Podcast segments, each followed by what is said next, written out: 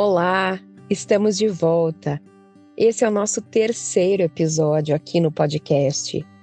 E se você já nos acompanha e já deu aquela espiadinha nos episódios anteriores, então o nosso tema de hoje vai fazer ainda mais sentido para você. Eu sou Zainab Hamawi e quero começar o tema de hoje contando uma história para você. Eu tenho uma amiga de infância e ela certamente vai ouvir esse podcast e vai saber que peguei a história dela emprestada. E num encontro já há bastante tempo, ela me contava sobre um exame que ela havia feito e o quanto ela ficou impressionada com a forma como ela e o corpo dela haviam reagido. Ela me disse assim: Zainab, eu fui fazer uma ressonância e a orientação do médico e equipe foi clara: não se mova e procure não engolir saliva. E a qualquer sinal de desconforto, toque a campainha que viemos até você. Óbvio que ela disse que, naquele momento, a tarefa parecia fácil. Não fosse pela forma como o cérebro humano funciona. Ela teve uma das experiências mais interessantes já vividas porque naquele momento ela percebeu que o comando que ela enviava para o cérebro para não sentir, ou o comando que dizia não se mova, não engula saliva, parecia que estava falhado, pois durante todo o exame ela sentia que a necessidade de ficar se movendo e engolindo saliva e muitas vezes apertando a campainha aumentava. Então, o que a minha amiga estava contando é que ao entrar no aparelho para realizar a ressonância, ela não conseguiu controlar, digamos assim, alguns impulsos. Ela sentiu muita vontade de se mexer, pois o corpo parecia necessitar aquilo, além de ter produzido muita saliva e sentido muito desconforto a ponto de ficar praticamente parte do exame apertando a campainha para chamar por socorro. A explicação para isso é que existe uma região na linha central do nosso cérebro, do córtex cerebral, conhecido como rede neural de modo padrão, que se ativa completamente. E o comando não faça nada acaba ativando esse modo padrão. O nosso cérebro começa a usar muita energia. E então começamos a ser bombardeados por pensamentos, geralmente uma narrativa que geramos dentro de nós. A narrativa é aquela conversa que em silêncio começamos a ouvir dentro da nossa mente. Então, nós geramos narrativas que geralmente nos coloca numa situação de tensão e às vezes de autocrítica. No exemplo que acabei de relatar, as narrativas que provavelmente acompanhavam minha amiga em questão eram frases do tipo: Quanto tempo mais eu vou ficar aqui? Meu Deus, eu acho que eu não vou aguentar. Nossa, eu preciso me mexer, por que meu corpo está tão contraído? Preciso engolir saliva, pois eu não posso me engasgar. Preciso tocar essa campainha para alguém vir ver o que está de errado comigo. Entre outros pensamentos ruminativos que podem ficar passeando entre passado, presente e futuro.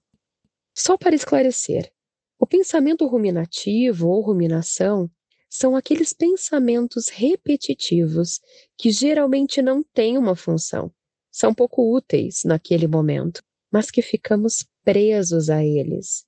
E geralmente eles podem, como consequência, provocar um aumento na ansiedade, no medo e, de certa forma, ocasionar o sofrimento.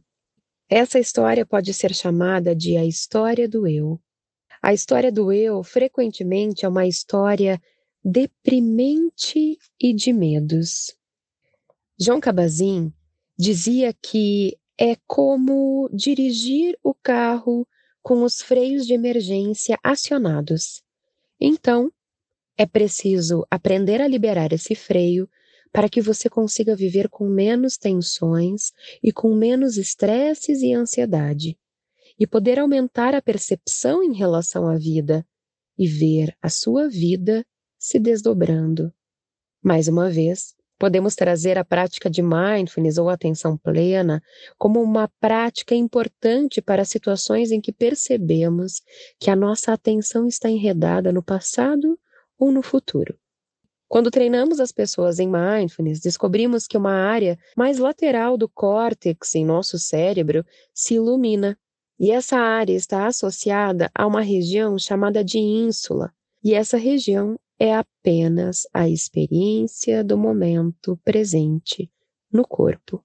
E se nossa experiência for treinada para o presente, para o agora, aquela rede neural aquela rede de narrativas internas que parecem ser bem cruéis conosco, fica menos ativa, podendo, portanto, liberar você daquele constante pensar e pensar e pensar, que é geralmente parte da ansiedade que você pode estar sentindo, e daquela célebre pergunta: o que está de errado comigo? Mas o mais desafiador é que a atenção acompanha um não julgamento. Ou seja, você começa a treinar a sua atenção para o que está acontecendo em sua vida agora, agora mesmo, tanto fora como dentro do seu corpo. E você se abstém de julgar ou usar rótulos como isso que eu sinto, isso que eu penso, isso que eu experimento é bom, é ruim. Daí a importância de você ser conduzido nessas práticas por profissionais gabaritados para essa experiência e, por que não, uma nova filosofia de vida? Então, vamos novamente praticar? Nesse episódio e neste exercício, quero que você possa trazer a sua atenção sem julgamento, nem bom nem ruim, sobre o que está acontecendo com você agora neste exato momento. Então se permita sentar, deitar ou ficar em posição de lótus. Feche os olhos se preferir, ou mantenha-os abertos, fixos em um único ponto. Procure encher seu pulmão de ar, inspirando pelo nariz e soltando lenta e suavemente pela boca. Procure repetir essa respiração. Direcione toda a sua atenção para a sua respiração.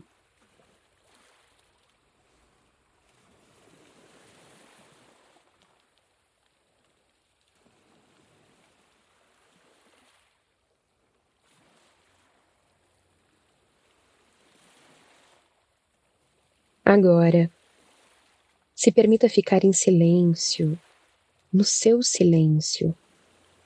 E para cada novo pensamento, barulho ou ruído, ou uma sensação corporal sentida, imagine que são como nuvens.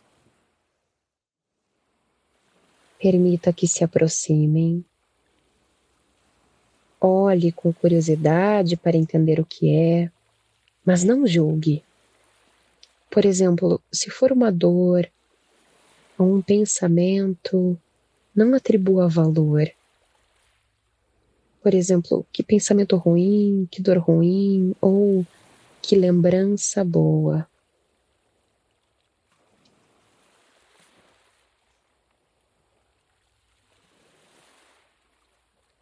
Observe apenas essas experiências sem julgamento nem bom, nem ruim, como se você estivesse observando as nuvens no céu, elas se aproximando, qual o formato que tem, e elas partindo. E lembre que se qualquer pensamento vir ou ruído tirar sua atenção,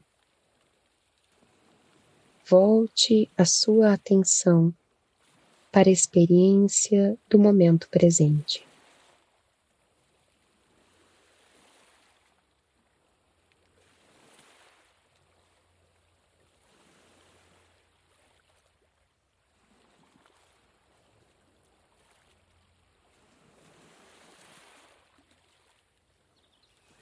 Aos poucos, torne a prestar atenção na sua respiração, no ar que entra, no ar que sai.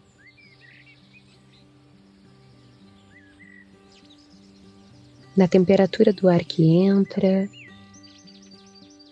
na temperatura do ar que sai.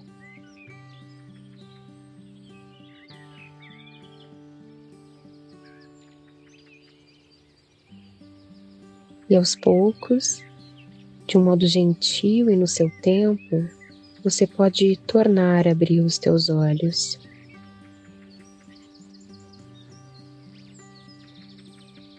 Então, querido ouvinte, por mais esse encontro com você aqui nesse podcast, só temos a agradecer.